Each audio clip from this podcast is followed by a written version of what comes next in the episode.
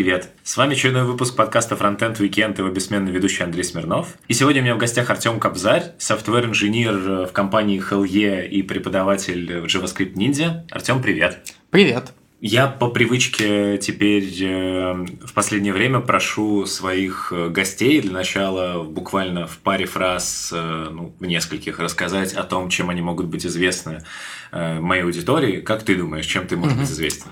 Uh, ну, наверное, прежде всего это курсы на JavaScript Ninja. Второе – это пара стримов была у меня, э, таких прям линий стримов целых серий, вроде вот как я писал свой static type checker, вебинар по Повиму, и, наверное, выступление на Харьков.js про функциональщину. Наверное, все.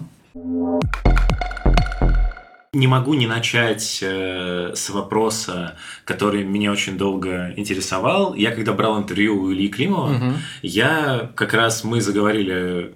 Ты слушал этот выпуск? О, наверное, нет. Отлично, тогда будет еще интереснее.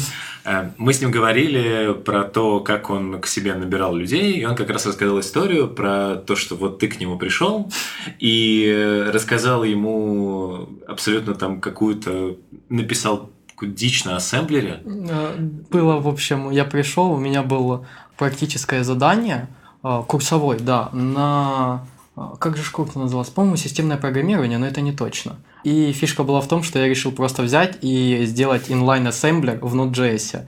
Вот. И сделал просто через вот эти вот э, row стринги, что ты пишешь ассемблер, э, делаешь именно такие вставки из JavaScript, и он потом исполняется как обычно, ну, прекомпилируется сначала, а потом исполняется как ассемблер, да. То есть это правда? Да. Окей, Илья рассказывал, что как раз он вот на это посмотрел и понял, что ты тот чувак, который ему нужен. О, да.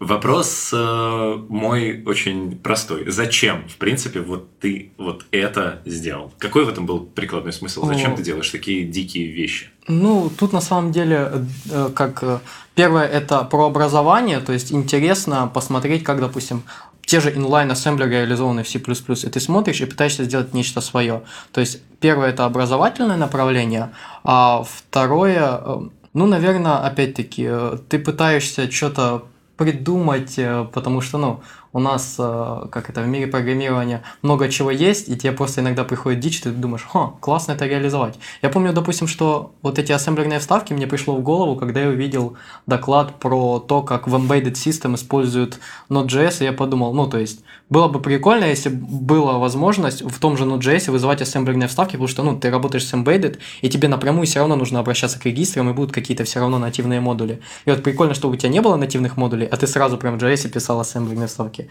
Как-то так вот э, и приходит мне дичь такая в голову. А вот, э, не знаю, поправляй меня, мне просто всегда казалось, что вот такие э, ну не знаю, корректно ли называется, ну ты вроде сам себя так называешь, гики, угу. вот они в основном находятся немножко в другой части вот этого всего программистской тусовки, они там программируют на других языках. Угу. Как ты оказался вот такой вот сам во фронтенде? Ой, ну это на самом деле забавно, потому что я э, хотел очень взять э, Java title. Я Java долгое время учил, но потом однажды ко мне просто друг пришел и говорит, слушай, у меня веб-студия, мне нужны фронтендеры, там Java, JavaScript одно и то же, давай, ну то есть возьмешь нам там, пишешь, мы тебе денег заплатим. Вот, а мне было сколько, 17, по-моему. Меня никто на работу не брал, ну, потому что школьников никто не хотел брать. Вот, и как-то вот так решил себе зарабатывать на школьные обеды. То есть, а это какой был класс школы? Э, одиннадцатый, по-моему. Ага. Или десятый. Десятый, одиннадцатый. Так, а потом, а был ли университет какой-то? Да, вот я вот сейчас э, учусь, вот у меня через месяц будет защита бакалаврского, бакалаврского диплома, собственно, Гегель это мой бакалаврский диплом. Ага. да. Окей. А в итоге, получается, ты одновременно учишься, ну, наверное, на очном, там, да. как, как у вас это работает. Да. Одновременно ты работаешь, ну, угу. в каком-то вот что-то вроде аутсорса, насколько я понимаю. О... Ну, потом это обсудим. Ну да. А, и при этом преподаешь еще в JavaScript Ninja. Как на это все, в принципе, хватает времени? И а... как ты это все совмещаешь? Не знаю, на самом деле, когда такие вопросы задают, я просто, ну, то есть, просто идет, ну, то есть, как это, у меня есть определенный распорядок дня, я его соблюдаю. Вот последнее время, наверное, последний год я начал использовать там всякие тудушки, чтобы реально все успевать, потому что часто везде опаздывал. И как-то, когда ты вот планируешь свое время, у тебя есть определенные цели на день, ну, как-то все успевается, не знаю. Сериальчиков мало смотрю, вообще, вообще, наверное, не смотрю. Вот, ну, то есть в основном трачу или на self-education, или вот на какие-то рабочие моменты время. А какого рода, в принципе, self-education э, тебе больше всего заходит? То есть как, как ты информацию вообще познаешь? Ой, ну, на самом деле очень много. Раньше я очень любил всякие именно видосы вроде туториалов, но потом как-то ушел, вот, наверное, на первом курсе от университета ушел от этого. В основном это книги, ну, по фундаментальным вещам я имею в виду, там не книги по jQuery, как писать, в основном там всякие а, околонаучные или учебники. Конечно же, это статьи, я вот Хабр просто, я подписался в Телеграме, у меня там, если за день 100 а, статей выкинул, я просмотрю, какие мне интересно, выберу, а, закину, и вот у меня там, допустим, в тудушке висит, что я сегодня должен прочитать там минимум 10 статей, да, я беру их и читаю. Uh-huh. Вот. А, плюс иногда приходится по работе, вот э, недавно у меня началась э, такая вот работа интересная с криптографией, и, ну, поскольку у меня немножко образование другое, я компьютерный инженер, вот, и у меня в криптографии, ну, очень маленький бэкграунд. Мне действительно приходилось там читать какие-то книги. Вот пару книжек я там э, сейчас прям читаю. Статьи э, про то, как, допустим, эллиптические кривые, как базируются всякие алгоритмы на эллиптических кривых. Ну, собственно, как-то так э, образуюсь. Вот, иногда смотрю лекции, меня что поражает, в Украине такого нет, и я почему-то вот прям огорчен этим фактом, что у вас университеты и именно преподаватели снимают целые курсы и выкладывают в интернет, и ты можешь зайти от какого-то мифи, посмотреть курс по тому, как Haskell компайлер устроен и прям очень интересно. Или о том, как теор... ну, про теорию категории, вот эту а, абстракцию интересную в мире математики. Ты, получается, учишься, э, как у вас это называется, Харьковский технологический? А, политехнический. политехнический. Там очень странное название, типа Национальный технический университет, Харьковский политехнический институт. Ага, то вот. есть он одновременно университет и институт. Ну, то есть, и... когда-то он был институт, он получил вот э, апгрейд и стал ага. университетом, а имя осталось.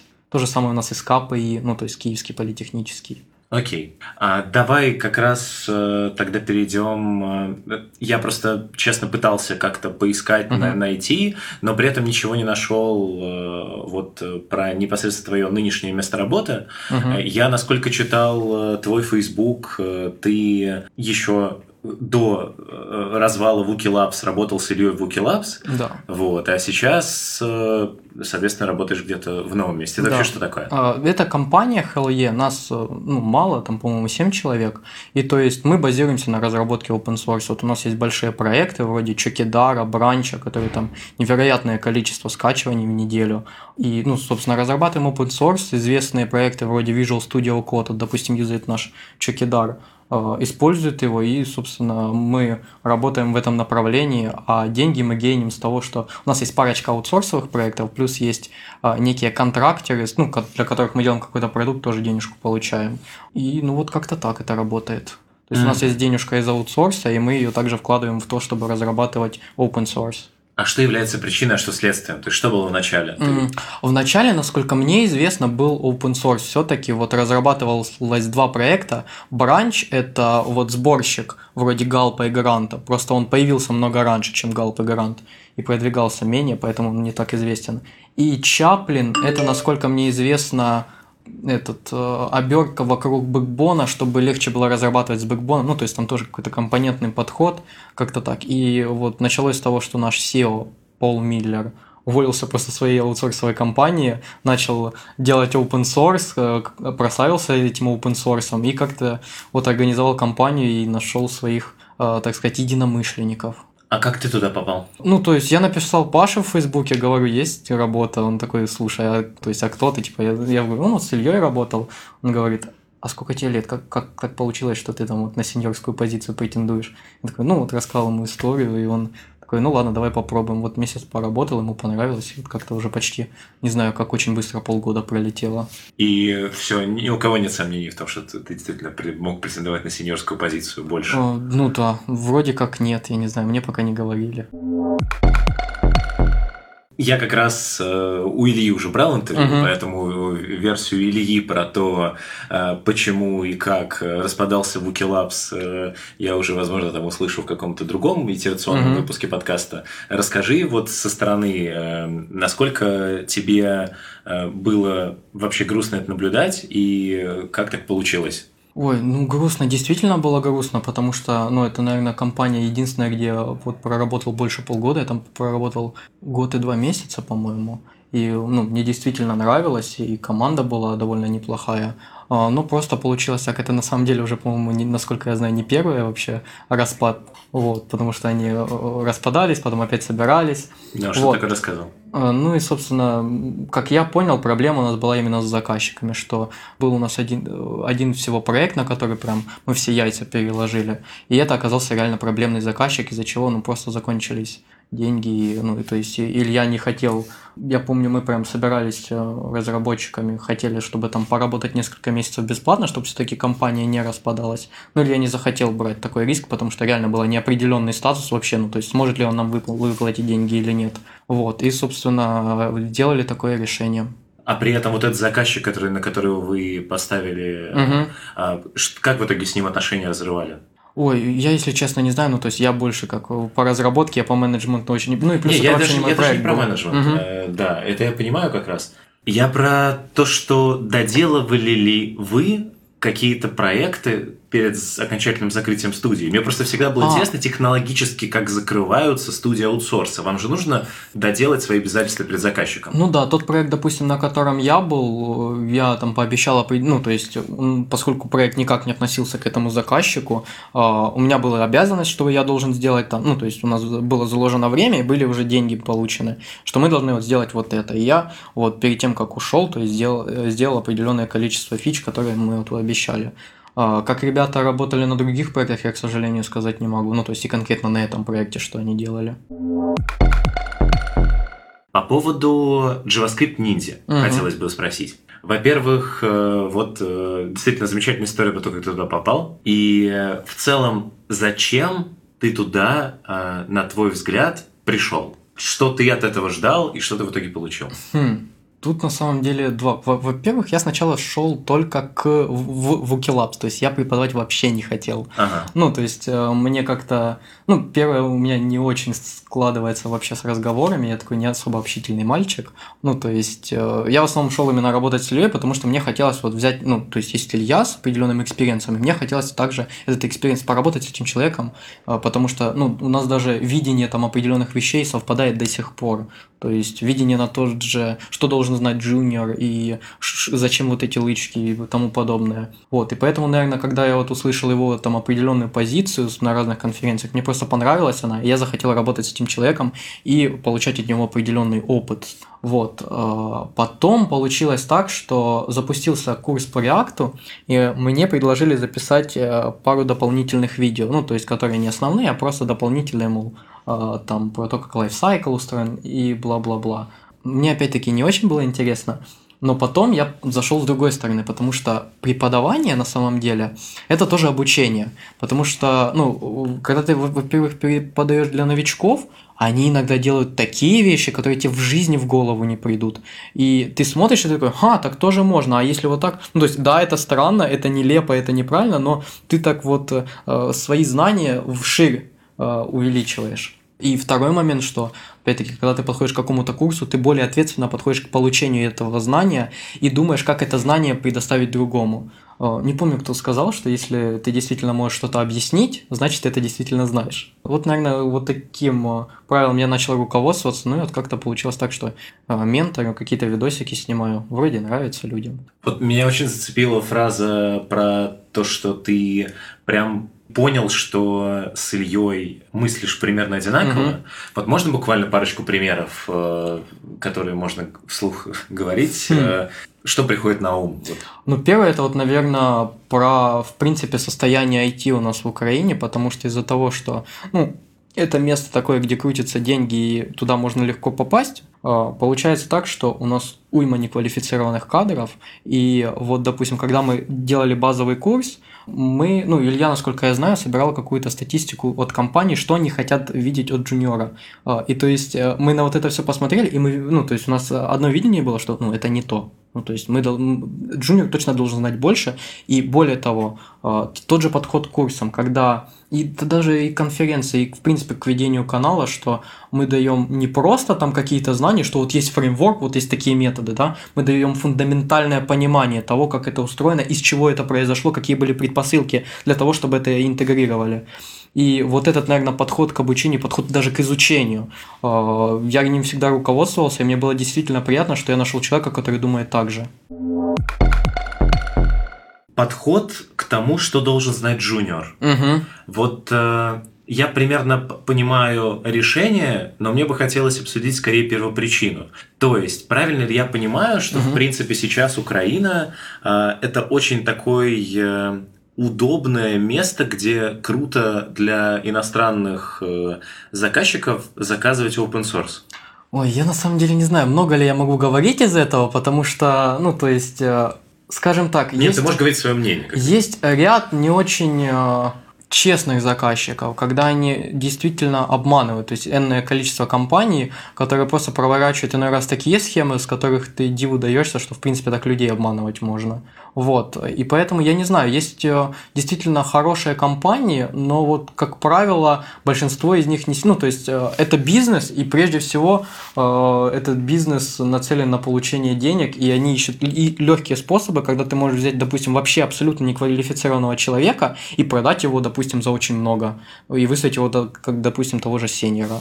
Вот, поэтому я не знаю, но тем не менее есть э, действительно маленькие компании, э, Рекламу я, наверное, тоже давать не буду, но тем не менее я помню, вот работал в одной из такой, где действительно подход к тому, как ты к заказчику относишься, я не знаю, ты как к маме относишься, ну, то есть ему и то, и то, если ему что-то не нравится, если ему сам предлагаешь, и поэтому, ну, это dependently от компании зависит.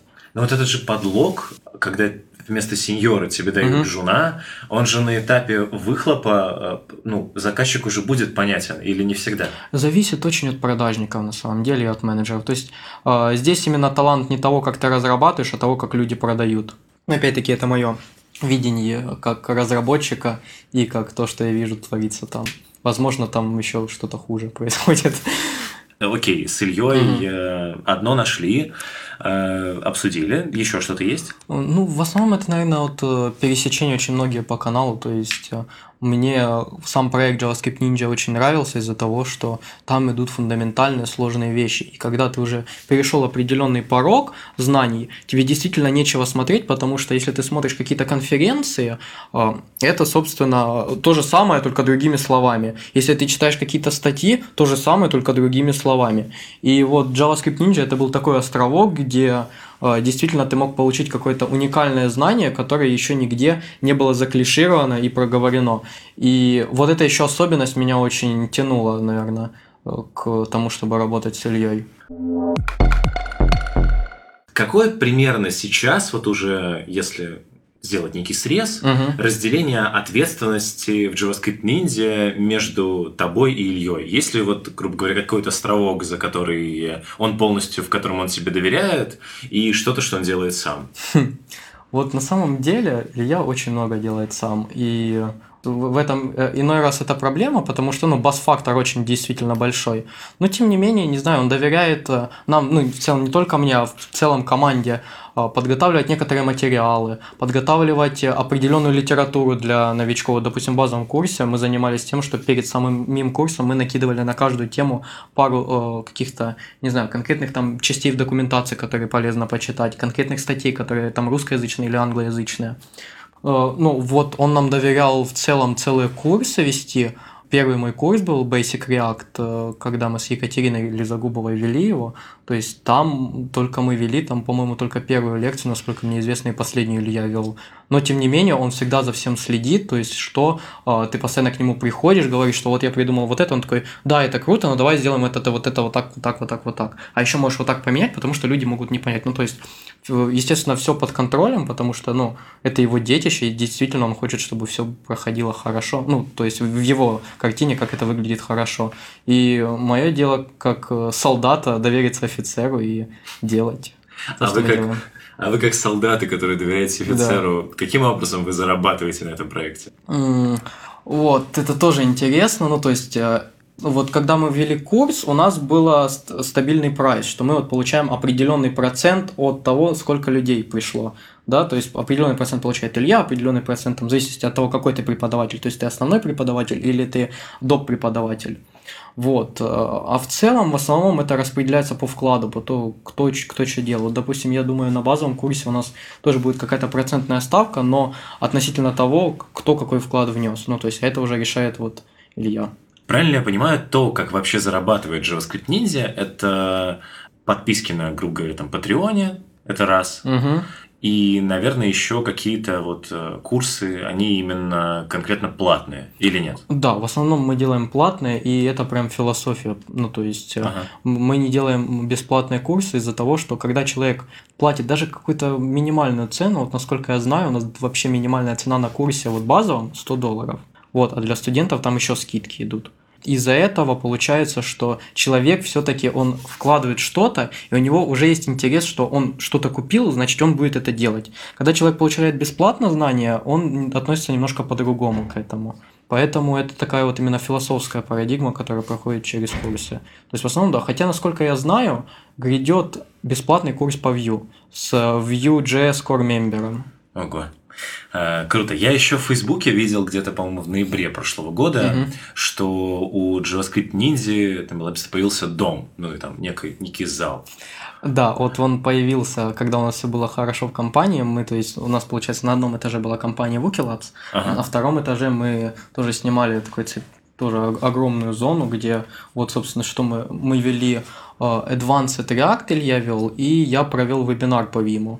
А, а потом, вот когда у нас все стало плохо, ну просто уже было не позволить, ну, мы не могли себе позволить отдельную локацию, поэтому мы сейчас, как у нас дома нет, мы каждый у себя дома там пилит, или приходим к Илье часто еще, что-то обсуждаем. То есть очных курсов, э, они, они могли быть тогда, угу. но их не может быть сейчас? Сейчас, я думаю, нет. И при этом, э, наверное, это не вот так вот взять и выйти на тот уровень дохода онлайн-школы, да. чтобы снова снимать э, очный зал. Да. Ну и плюс Илья очень много собственных средств вкладывает в проект на самом-то деле. Угу. То есть, э, я не знаю, выходит ли он в плюс проекта JavaScript Ninja, это такой больше как проект доброй воли. То есть он очень много вкладывает своих именно ресурсов, чтобы те же интервью какие-то с докладчиками или Э, с людьми известными, они звучали хорошо, то есть он покупает микрофоны, и все это в основном идет из бюджета его личного. Еще хотел спросить э, про в целом выступление. Угу.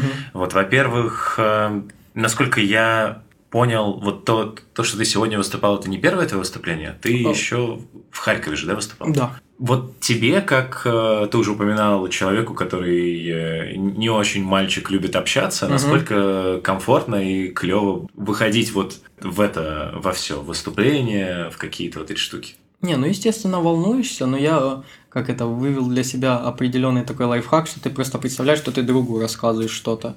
И я не знаю, действительно, наверное, вот в это выступление мне очень понравилось, что мне действительно нравится то, что я делал, мне нравится та информация, потому что, ну, эта информация, я ее взял вот так, кучу книг, кучу статей каких-то, отсеял и вывел самое главное, что вот нужно, чтобы понимать, как Гекель тот же устроен, и как, в принципе, а, какие вещи нужно знать, чтобы построить вот приблизительно такую же а, систему для статического анализа типов. И когда ты вот начинаешь рассказывать и рассказывать не заученным текстом, а рассказывать то, что тебе реально нравится, и оно идет все из души, ты как-то забываешь о том, что ты выступаешь на публику, в основном просто рассказываешь.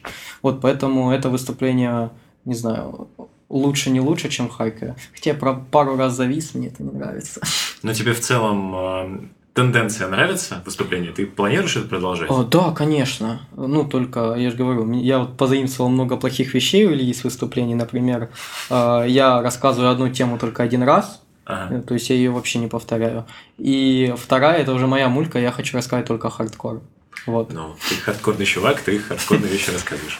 А при этом а, ты сам подавался на эту конференцию? А, да, ну то есть, ну как сам, мы познакомились вот с Дмитрием Махневым на, на Харьков JS, пообщались с ним, а потом он сказал, что было бы круто, чтобы я раскрыл вот эту тему функциональщины на холле, я подал там же CFP, потом, когда я приехал на московский холле, мы встретились, и я ему сказал, что... Э, нет, кстати, CFP я подал на московском холле, да. Вот когда мы встретились, он говорит, ну что там, ты будешь что-то по функциональщине Я говорю, я расскажу лучше, я строю свой статик тайп чекер. И он меня обнял, мы пошли, короче, заполнили CFP, и вот как-то я вот здесь. Это ну, физически обнял. Да, да, да. Много ли людей еще тебя обнимало, когда узнавала, что ты пишешь свой статик тайп чекер? О, бабушка. Бабушка понимает э, Нет. то, чем ты занимаешься? Или а... она просто обнимает тебя каждый раз, когда ты говоришь, что что-то да, хорошее? Да, да. Давай к моим стандартным вопросам. Угу. Во-первых, э, думал ли ты, кем бы ты хотел стать, если бы не стал разработчиком? Да, я на самом деле одно время очень хотел быть именно в научном сообществе и заниматься исследовательской работой. Но вот проблема в том, что у нас на пост-СНГшном пространстве она вообще в принципе не развита. И у нас если что-то научное выпускается, то это э, что-то, которое уже было, просто переписано иными словами. Или поменяй одну фичу там в какой-то схеме, назови ее своей и сделай патент. Вот. Ну и второе, к сожалению, реальность э, такова, что у нас в капитализме все-таки это дело мало пиастрами пахнет в принципе, если бы это дело пахло пиастрами, ты э, как... Э, есть ли моменты, когда ты э, просыпаешься в холодном поту, думая, что, господи, я мог бы быть великим ученым? Нет, мне действительно нравится то, чем я занимаюсь, и вот особенно, когда меня спрашивают, ой, а сколько ты часов работаешь в день, мне реально сложно ответить, потому что я не граничу, что вот эта работа, это не работа. То есть я говорю, что да, там под таймер я делаю столько-то, но в целом, я не знаю, я действительно там процентов 99 времени, которое у меня есть, посвящаю тому, чтобы образовываться в этой стезе. Потому что мне действительно нравится вот именно инженерная часть программирования. А у тебя есть примерно понимание, а, куда ты пойдешь дальше? То есть тебе ты сейчас, э, ну, еще совсем, э, ну, как бы нельзя сказать там, мальчик, но ты, ты еще молод, у тебя еще очень много всего впереди, при этом ты уже э, много чего достиг, ну, сравнительно, относительно многих. У тебя ну, примерно есть понимание, что делать? Я хочу для разработчиков делать тулзы, мне это очень нравится. Мне бы действительно хотелось вот тот же Гегель определенным образом продвинуть, потому что ну, мне действительно нравится, как он работает, и Поначалу это был просто бакалаврский проект, мол, ну я сдам, и все, просто интересно. А сейчас, э, ну то есть, я прям стою и думаю, так, сделать бы пару комитов сегодня. вот, поэтому есть какие-то теплые ощущения. То есть, в целом мне хочется делать э, тузы для разработчиков. Наверное, и все. Ну, то есть, и ходить по конференциям, рассказывать, как это круто делать. Зачем вот конкретно мне может захотеться, угу. должно захотеться переехать в Харьков? Потому что это мерч э, разных вот частей инфраструктуры. То есть, с одной стороны, Харьков довольно большой город, это город-миллионник в Украине, один из трех. А с другой стороны, там действительно он культурно насыщен, то есть архитектура очень схожа, кстати, на питерскую. А, в-третьих, ну, то есть в целом инфраструктура для того, для образования, для работы, она очень хорошо построена. Да и, наверное, вот это основные вещи, которые там есть. Очень красивый центр в Харькове. То есть, действительно, я стараюсь, если у меня есть время, ночью каждый раз выйти там в какой-то парк, потому что фонари у нас безумно красивые. И ты просто проходишься по ночному Харькову, и ты прям... У тебя определенное вдохновение, определенные мысли появляются. Я просто сам не из Харькова. А откуда изначально. Ты? Ну, то есть, это поселок под Харьковом. Это близко к Харькову, 40 минут езды на автобусе. Вот, э, но вот, собственно, там ну, 5 тысяч человек жителей. А при этом до какого возраста ты был э, в этом поселке? Вот до 19 получается. Это я вот как у Ильи работал. Не, до 20 даже. Мне Илья сказал, что блин, ну типа, что ты тратишь столько времени, переезжать. А, ты каждый день ездил из поселка в Харьков? Да, да, да, и назад. Сколько тратил времени на это? А, ну вот в целом на поездку туда-обратно у меня выходило где-то часа два. Ну, не так много. Это столько времени тратит любой москвич для поездку из окраины да, в центр. Да, вот. Окей, а Илья тебе посоветовал переехать э, в сам Харьков. Угу. А не знаю, как, какой автомобиль э, предложил тебе купить э, Илья? Не, никакой, ну просто как это он для меня действительно, ну, то есть важный человек э, в плане того, что я действительно прислушиваюсь к мнению его, и когда он мне делает какие-то замечания, я часто тоже прислушиваюсь. Вот. Э, но, тем не менее, я действительно взвесил все за и против, и подумал, что да, это действительно валидный вариант. потому что я очень много времени трачу, и причем я выбрал такое место, где мне пешком там 15 минут до университета идти, 2 минуты до зала, э, и вот еще 15 минут до работы.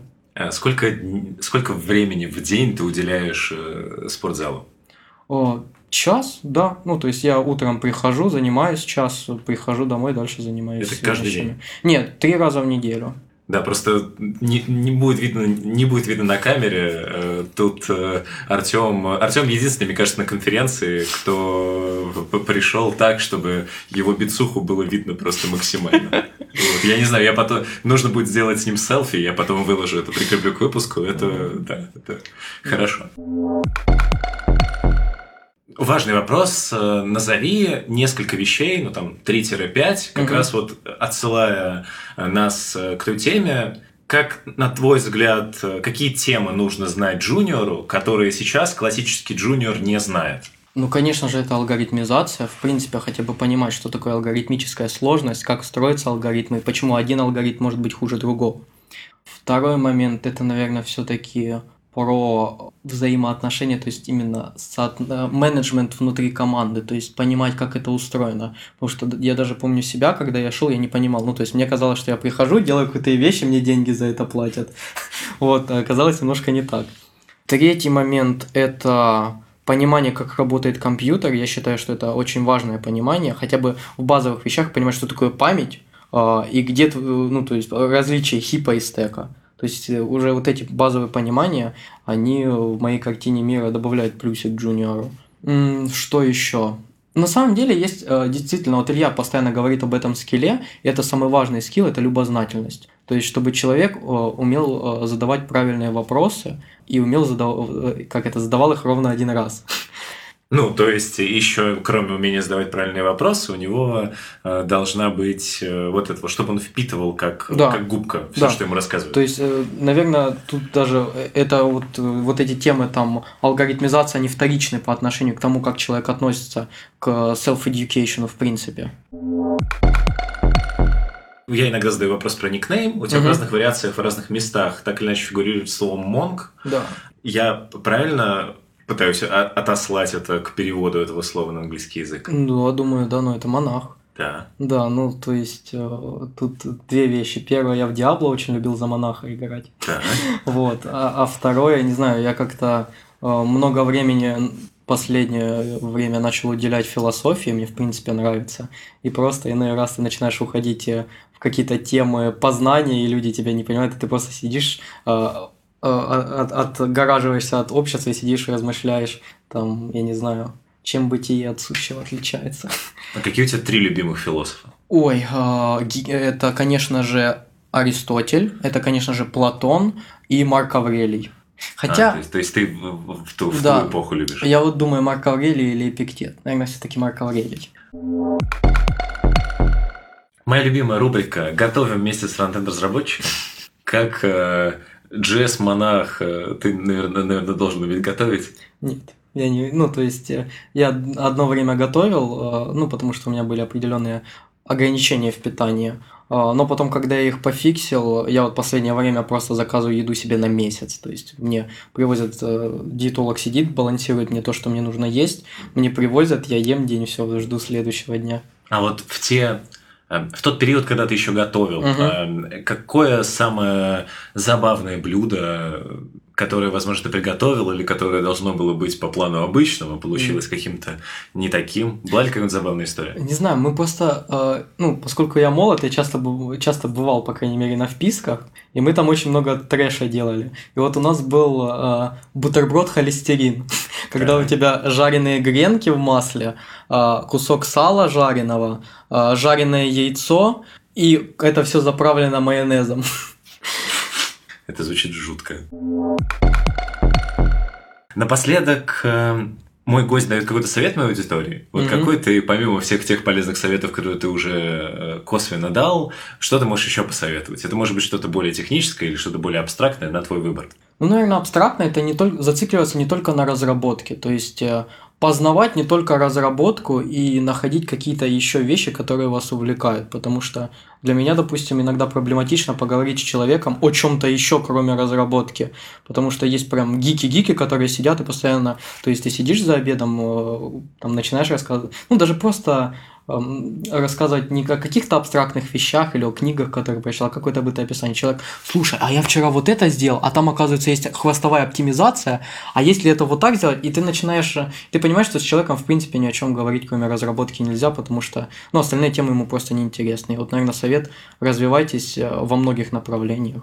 Это дает определенный плюс в общении, в нахождении в социуме, в принципе. Мне, по крайней мере, это помогло вот доклады делать и поправить определенным образом свою речь. А что с ней было? Она была очень скудна, вот, бывает, потому что я как бы сельской парень. Круто. Хорошо. Тогда спасибо тебе огромное, Артем, за то, что, в принципе, уделил время. Э, также обязательно мне необходимо добавить э, чтобы вы не забывали подписываться на все там каналы, которые у нас есть, там на SoundCloud, iTunes, YouTube, все, все, что, все, где есть Frontend Weekend, везде подписывайтесь, не отписывайтесь, мы еще живы, все хорошо, мы стараемся записывать контент, он э, претерпевает какие-то изменения, но все равно, когда я встречаю интересных людей, конечно же, я буду с ними в, в прежнем формате что-то пытаться записать. Тебе спасибо, что ты ведешь этот подкаст. Вот, также э, обязательно вступайте во все наши группы в соцсетях, э, э, поддерживайте меня на Патреоне, если вам нравится то, что я делаю. Мы продолжаем показывать человеческую сторону фронтенда и не только. Услышимся когда-нибудь, может быть, на следующей неделе, а может нет. Пока-пока. Пока. -пока. Пока.